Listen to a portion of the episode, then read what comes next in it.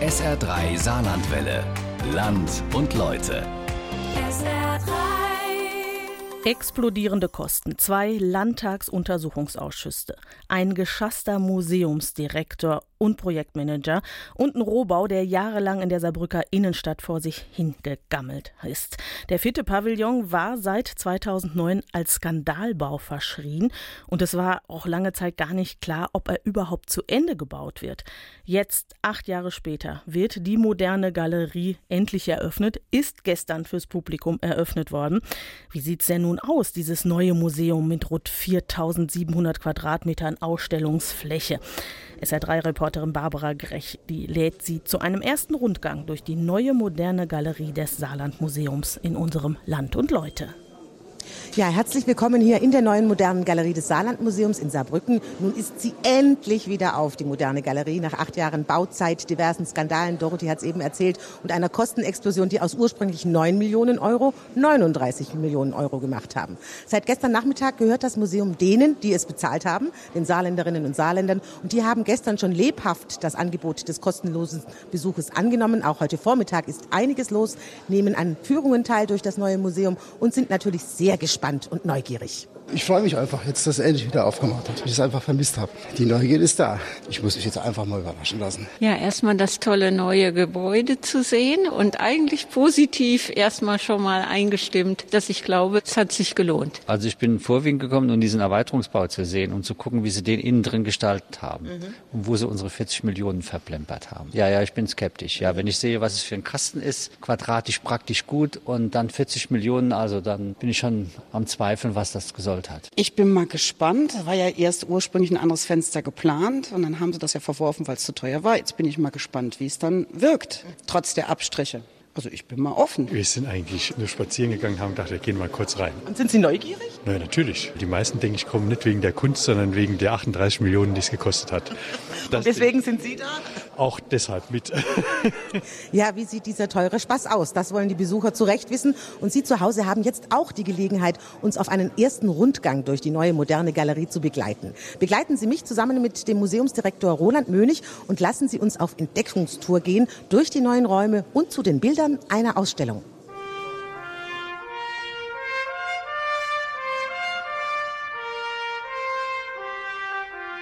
Herzlich willkommen in der modernen Galerie, die ganz die alte ist und doch eine andere. Sie hat den alten vertrauten Eingang. Man kommt rein in das großzügig neu gestaltete Foyer und hat dann die Wahl, drei verschiedene Museumsflügel sich anzuschauen mit den unterschiedlichen Angeboten. Wo immer man aber eintritt, man tritt erstmal in die unmittelbare oder nähere Gegenwart ein. Und von da aus entwickelt sich dann der Gang wie eine Reise in die Vergangenheit, wie eine Reise in die Kunstgeschichte bis runter zum Impressionismus. Wenn man rechts reingeht, das war ja früher die Dauerausstellung, der Dauerausstellungspavillon, den kennen viele Saarländer. Was gibt es da zu sehen? Wir beginnen mit der Kunst der 70er, der 60er Jahre, mit den Positionen von Siro, von Informell. Im Pavillon drauf gibt es dann im Erdgeschoss die Positionen der 50er, 40er, 30er Jahre. Der dritte Pavillon, auch mit dem großzügigen Ausblick auf den Skulpturengarten, beschäftigt sich mit dem Thema Bauhaus und vor allen Dingen Skulptur. Und wir haben im dritten Pavillon oben jetzt die Möglichkeit, Themen aus der Grafik aufzugreifen. Die grafische Sammlung ist enorm bei uns, 12.000 Blätter. Auch die fotografische Sammlung ist riesig. Und diese beiden Komplexe sollen da oben in einer Art Wechselspiel immer mal wieder auftauchen.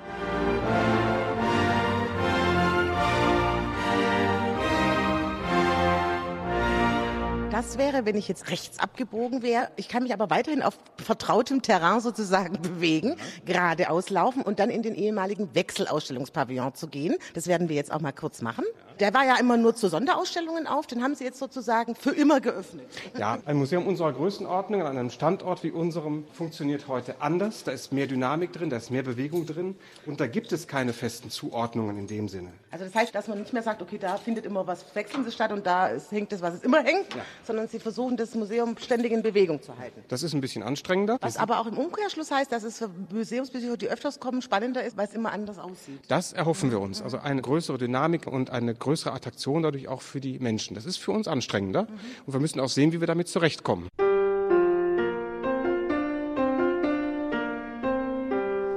Hier ist etwas, was den Kern der Sammlung mitbestimmt. Das Thema informell, ein ganz wichtiges in der Sammlung, seit den 70er, 80er Jahren entschieden gesammelt. Und wir haben zum ersten Mal die Möglichkeit, sämtlichen Großformate, die ganzen Schwergewichte des Informell, Handtrier, Schumacher, Schulze, und dann um die Ecke den äh, Hömezyklus, Ätna, einmal in der großen Zusammenschau zu zeigen. Wir wollen ja zeigen, wo steht das Museum eigentlich? Was kann das Museum in der deutschen Museumslandschaft? Und es gibt ein paar Themen, die kann das Museum besonders gut. Das Museum ist berühmt für seine Sammlung Impressionisten, insbesondere für die deutschen Impressionisten, für die Berliner Sezession. Es ist berühmt für seine Sammlung des Informell. Und das wollen wir auch mal deutlich zeigen mit breitem Rücken und großen Räumen. Das wäre jetzt sozusagen das vertraute Terrain. Und jetzt gehen wir auf Neuentdeckung ins Neuland, nämlich in den sogenannten vierten Pavillon, den Sie so nicht mehr nennen, sondern Sie sagen Museumsanbau. Nein, ich sage, das Ganze ist die moderne Galerie.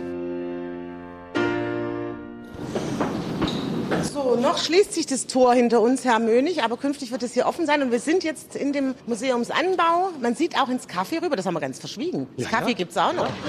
Das Café ist auch eine Wahlmöglichkeit. Nicht nur Kunst, sondern ein wunderbares Bistro, wo man sich auch nochmal erholen kann, wo man auch geistliche Getränke bekommt. Nicht Und das nur Stückle Kaffee. Kuchen. Und das Stückle Kuchen.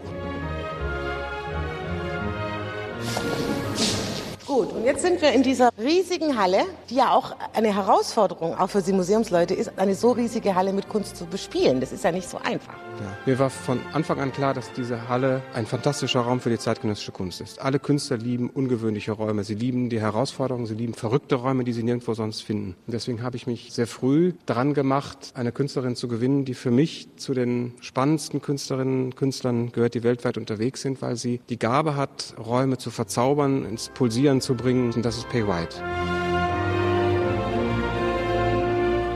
Dieses Kunstwerk, was sie hier geschaffen hat, was nicht einfach nur an den Wänden sich abspielt, sondern auch auf dem Boden und zwischen den Wänden durch farbige Garne, die kreuz und quer gespannt sind. Insgesamt 56 Kilometer Garn, 6000 Ösen sind gebraucht worden, um das zu machen. Dieser Raum lebt davon, dass man ihn umkreist und dass man von allen Geschossen immer wieder neue Perspektiven darauf gewinnt. Es ist, glaube ich, eine Arbeit, die einen spüren lässt, in welche Dimension wir jetzt mit diesem Museum aufbrechen.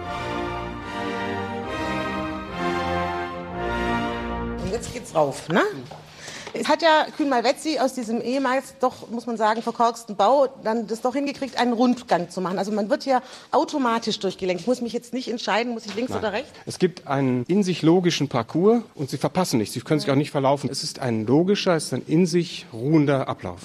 Nun sind ja diese Räume sehr unterschiedlich. Ne? Also es ist ja nicht so, dass wie bei Schönecker die relativ gleich sind von der Höhe oder von der Proportion. Das ist Programm und das sehe ich auch gerade in der Ergänzung zum Altbau, zum Bestandsgebäude als die große Chance, die wir hier haben. Es gibt eine größere Raumspannung. Es gibt allein durch den Zuschnitt der Räume viel mehr Möglichkeiten, unterschiedliche Themen anzusprechen, ohne dass sie Stellarchitekturen einbauen.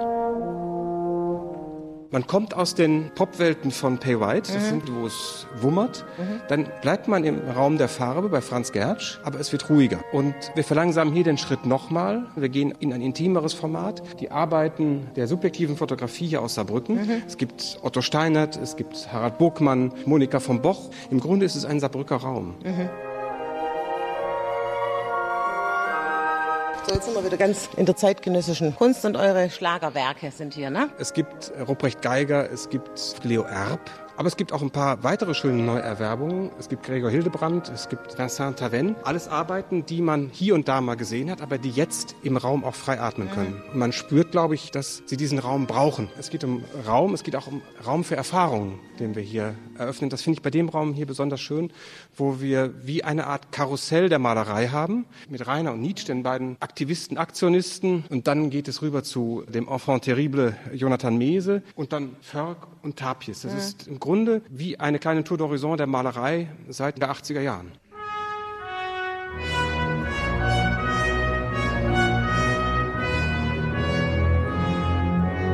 Jetzt sind wir sozusagen unterm Dach. Sie haben mir aber auch noch versprochen, dass wenn man oben ist, sich dann dieses Kunstwerk von Pay White sozusagen erschließt. Man weiß, was es ist. Also ich verstehe es noch nicht. Wahrscheinlich fehlt mir die Fantasie. Ein Rätsel löst sich, auf dem man vorhin gestanden hat. Irgendwie ist dieses Museum im Moment davon bestimmt, auf Kunst herumzulaufen.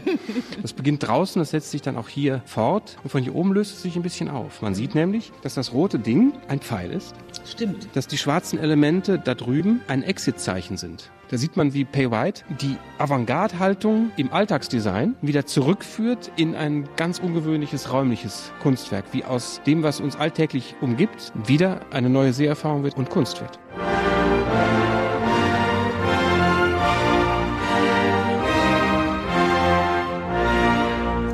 So sieht sie also aus, die neue moderne Galerie. Es ist zum einen ein Wiedersehen mit vertrauten Gemälden und Kunstwerken und zum anderen gibt es jede Menge Neuentdeckungen zu machen. Der Weg zur neuen modernen Galerie war allerdings steinig, bisweilen schmutzig und vor allem bitter.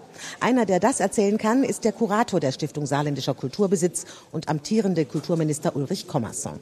Er hat das geschafft, woran sage und schreibe vier Amtsvorgänger gescheitert sind, die moderne Galerie zu Ende zu bauen, aus einem vermurksten Rohbau doch noch eine funktionierende faszinierendes Museum hinzukriegen. Mit ihm zusammen gehen wir durch das Museum, schauen uns seine Lieblingskunstwerke an und rekapitulieren nochmal die Geschichte des vierten Pavillons, aus dem jetzt ein Museumsanbau geworden ist. Eine Geschichte wie ein Albtraum, Krimi und Horrorschocker.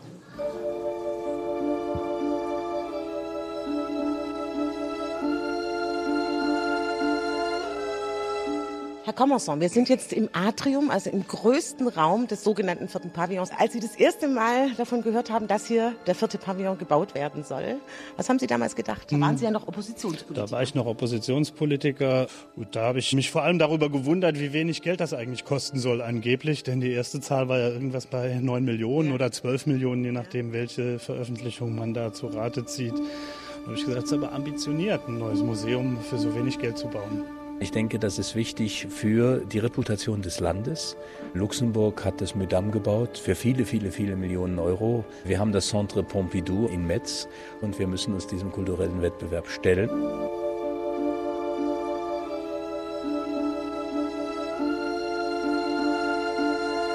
Sie waren nicht so wirklich dafür, oder?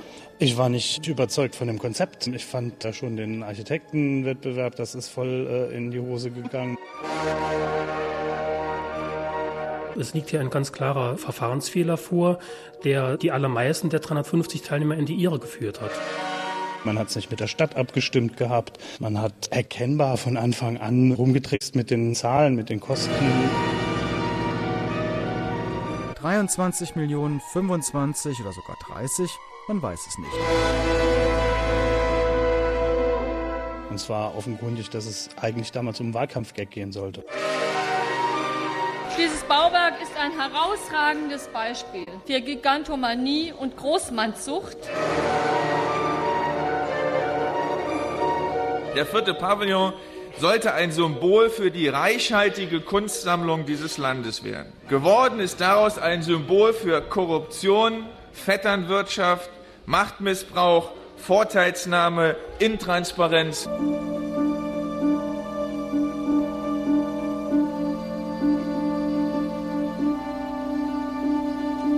Wir stehen jetzt hier, wie gesagt, im Atrium und wenn wir rausgucken, dann gucken wir auf eines Ihrer Lieblingskunstwerke im Saarland. Ja, weil wir verboten, verboten als Kinder damals darauf äh, rumgeturnt sind Nein. und rumgespielt haben. Es war aber der Weg zur Kunst, den Kinder relativ spielerisch äh, damals finden konnten. Also das heißt, diese Geier, die kennen Sie seit Ihrer Kindheit? Die Geier kenne ich äh, von Anfang an. Das ist, glaube ich, so ziemlich der erste Bezugspunkt zu diesem Museum, äh, zur modernen Galerie gewesen. Also es hat einen symbolischen Wert. Und wenn man sich die genauer anguckt, sind es ja so Fäden, die sich da sozusagen durch diese Stahl oder so ziehen. Und wenn man sich umdreht, hat man eigentlich die Fäden wieder im Blick, nämlich in dem neuen Atrium. Alles schön bunt hier. Alles schön bunt, ein echter Knaller, was Paywhite uns äh, hier präsentiert hat. Und es gibt in der Tat auch eine weitere Verbindung, dadurch, dass die Gaia jetzt wieder vorne steht, wo sie hingehört, dass sie den Anbau auch wieder ein Stückchen zurücksetzt, also sich vor den Anbau setzt. Wenn man dann gleichzeitig äh, sich hier anschaut, wir sind hier eigentlich in einem Raum, der als Garderobe und Regenschirmständerablage mal geplant war. Das wäre ein total verschenkter Raum gewesen. Ja, und diese Treppe, für was ist jetzt die da? Das weiß kein Mensch. Also ich stelle mir vor, dass es die Anschlusstreppe ist für den zweiten Wechselausstattungsbereich.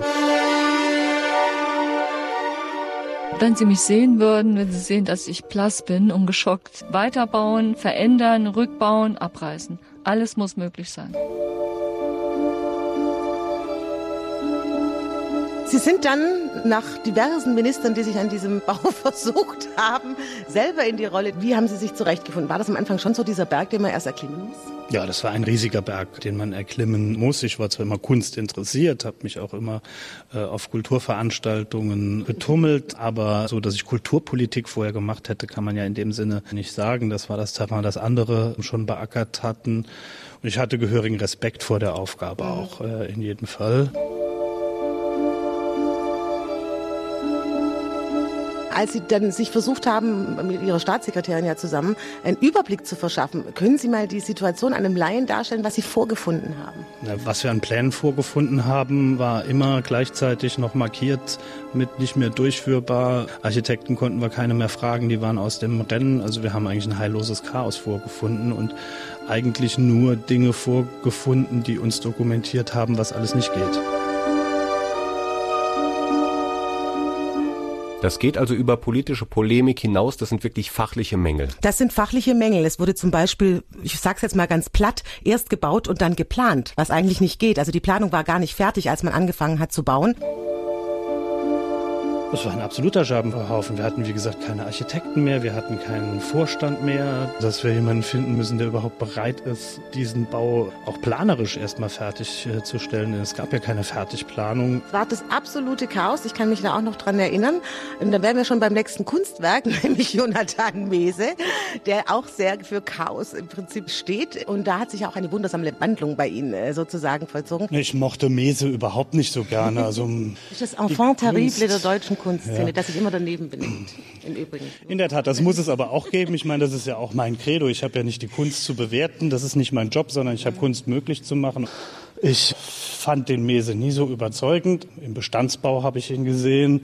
Aber der hat hier Raum und er hat hier ein Umfeld und dadurch eine ganz andere Wirkung. Ich würde mir trotzdem keinen kaufen, aber Aber ich finde, er ist hier großartig gehängt und zeigt halt äh, hier schon auch, was in den letzten Jahren, muss man ja sagen, in denen das Museum nicht voll nutzbar war, an Ankaufspolitik gemacht wurde. Und das ergibt jetzt plötzlich Sinn. Als Sie angefangen haben, sozusagen Licht ins Dunkel zu bringen, ich kann mich noch an einen Abend erinnern mit Volker Stab. Ich würde davor warnen, jetzt diesen Begriff dieses Bunkers zu benutzen. Und ich bin sicher, dass man ein Bild für dieses Haus entwickeln muss. Eigentlich muss man jetzt eine Art Stopp machen. Man muss dieses Unfertige, was man jetzt da vorfindet, muss man jetzt nehmen und tatsächlich überhaupt erstmal in eine Planung überführen. Und ich glaube, da ist eben ein großer Planungsschritt zu tun, der aus meiner Sicht aber auch die große Chance birgt, da auch tatsächlich noch Qualität zu gewinnen. Ja, kann ich mich natürlich sehr gut dran erinnern. Hat uns ja auch dann später geholfen. Es war ja nicht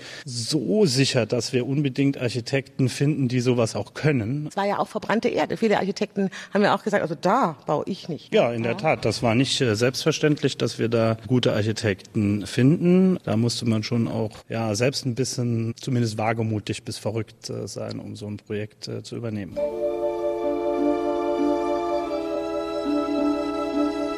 Kam der erlösende Befreiungsschlag, die Nennung von Kühn Malvezzi, Architekten, die im Bundesgebiet durchaus renommiert sind, die auch schon bewiesen haben, dass sie vor allem Innenausbau können, im Bestand bauen. Wie kam es zu dieser Wahl? Waren Sie da selber auch gleich überzeugt? Wurde Ihnen das vorgeschlagen? Ja, wir haben ein entsprechendes Auswahlkriterium äh, gehabt, das am Schluss noch sieben verschiedene Vorschläge zur Verfügung hatte. Und innerhalb dieses Gremiums gab es am Schluss eigentlich nur noch zwei, die in Frage gekommen sind. Ich glaube, sechs zu eins äh, ist die Abstimmung damals ausgegangen und alle waren überzeugt, dass das das Richtige ist. Die ganze politische Stimmung, die Anrainer, die gegen das Haus waren, es ist so vieles so schief gelaufen, dass es eine Verhöhnung der Saarbrücker Bevölkerung ist, wenn jetzt eine Landtagsdebatte, also von den Entscheidungsträgern, die so vieles verbockt haben, wenn das da steht die Politik, die sich nicht sicher war. Wenn alle der, Meinung sind, sie haben ein zu hohes Bauwerk vor sich, müssen sie erstmal die Idee in den Köpfen auch erzeugen, dass das gar nicht stimmt, dass es nicht zu hoch ist, dass diese Höhe wertvoll wird durch hohe Räume, durch schönen Parcours innen, aber außen durch dieses Gesamtkunstwerk der Fassade und des Platzes, was einen gewissen Maßstab erzeugt. Und richtig überzeugt war ich aber erst, als ich mit Herrn Kühn, Frau Beizen und Herrn Riedel, Michael Riedel, in meinem alten Ministerium in einem künstlich von uns mit Leintüchern verdunkelten Vorraum auf dem Boden kriechend gesehen habe, wie Michael Riedel uns sein Kunstwerk aufklappt in einem Minimodell, das er irgendwie so gebastelt hatte zu Hause. Und da habe ich gesagt, genau das kann funktionieren, das verstehe ich.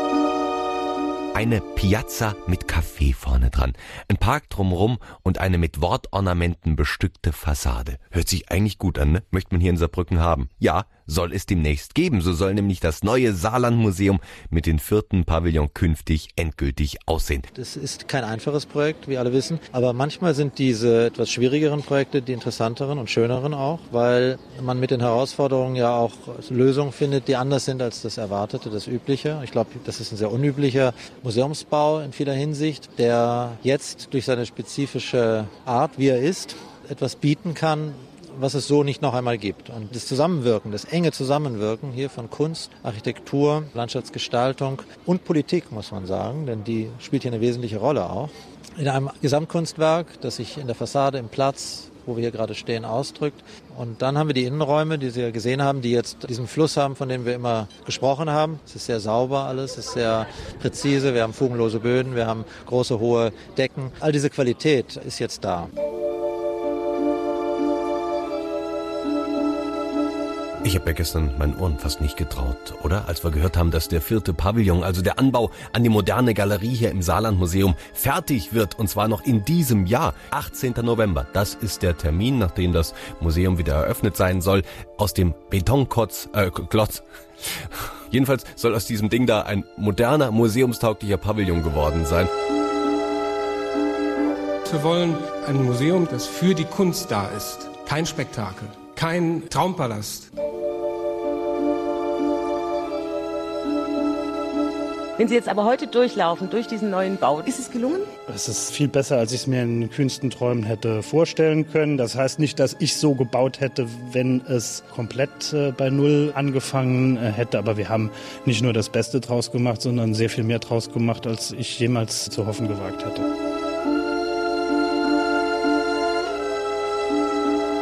Also Sie sind stolz oder glücklich? Weder noch. Doch, also ich sage das selten, aber an der Stelle bin ich schon stolz.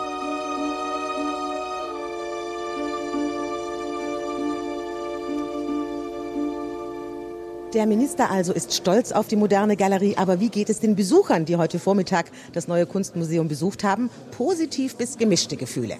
Schön, wunderschön. Hm, mir gefällt's gut. Ja, mir auch. Ich finde es einen großen Wurf. mir gefallen die Räume. Ich finde, es ist sehr gut gehängt und also ich bin sehr beeindruckt. Ja, das Ergebnis lässt sich absolut sehen. Die neuen Räume sind natürlich eine Wucht. Oh, spannend, ja, aber so richtig nicht. Nee, ist nicht so ganz mein Fall. Ich muss nochmal durchgehen. Erstmal die ganzen Sachen auf mich ein bisschen länger wirken lassen. Ich bin jetzt mal gerade schnell durchgelaufen. Ah. Nö, daneben ist es nicht. Ich würde sagen, wurde Zeit, dass es eröffnet wurde. Ne? Schon gut, sehr gut, ja doch, also gefällt mir. Ich finde es imposant. Also ich habe den Rohbau das Haus mal angeschaut und habe da meine Skepsis doch abgelegt und jetzt, wie es gestaltet und gefüllt ist, ist schon ganz großartig. Ich finde, es ist gut, ja. Und da sollte man dann die ganzen Querelen um die Baukosten vielleicht vergessen. Die neue moderne Galerie ist natürlich ein Kompromiss. Mehr war aus dem Chaos nicht rauszuholen. Trotzdem meine ich, war es die richtige Entscheidung, das Museum zu Ende zu bauen. Es gibt jetzt auch im Schönecker Trakt wirklich viel Platz für die Sammlung und man bekommt tatsächlich einen sehr schönen Überblick, was denn das Saarlandmuseum alles für Schätze hat. Der Erweiterungsbau durchaus spektakulär, auch wenn die Fassade nicht der große Wurf ist und man mit dem Interieur etwas liebevoller und eleganter hätte umgehen können. Aber überzeugen Sie sich selbst. Besuchen Sie Ihr Museum. Der Eintritt ist im Übrigen bis Ende des des Jahres kostenlos. In diesem Sinne also auf Wiedersehen in der modernen Galerie. Ihnen einen schönen Sonntag und damit zurück zu Dorothee Schamer. SR3-Reporterin Barbara Grech mit den ersten Eindrücken aus der modernen Galerie inklusive vierter Pavillon seit gestern neu eröffnet, zugänglich für auch das breite Publikum. Sie hat zurückgeschaut, hat uns einen ersten Eindruck verschafft und ja, wie so Barbara Grech schon gesagt hat, gehen Sie einfach mal selber vorbei bis zum Ende des Jahres kostenlos. Dann kann man am besten mitreden.